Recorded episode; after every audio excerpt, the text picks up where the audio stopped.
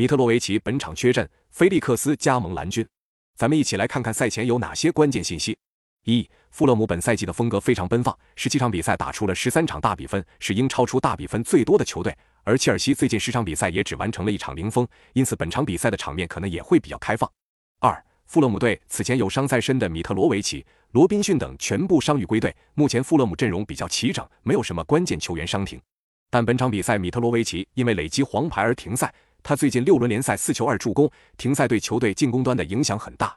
三，切尔西队两边主力边后卫切尔维尔和里斯詹姆斯持续处于伤病的状态当中，在面对曼城的比赛中，斯特林和普利西奇也因伤下场，本场比赛也会缺席。目前切尔西队的伤病影响非常严重。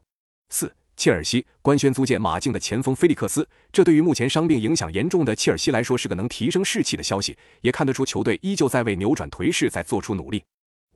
切尔西在上轮面对曼城的杯赛中轮休了库库雷利亚、迪亚戈席尔瓦以及阿斯皮利奎塔等主力球员，虽然输球了，但其实是有所保留的。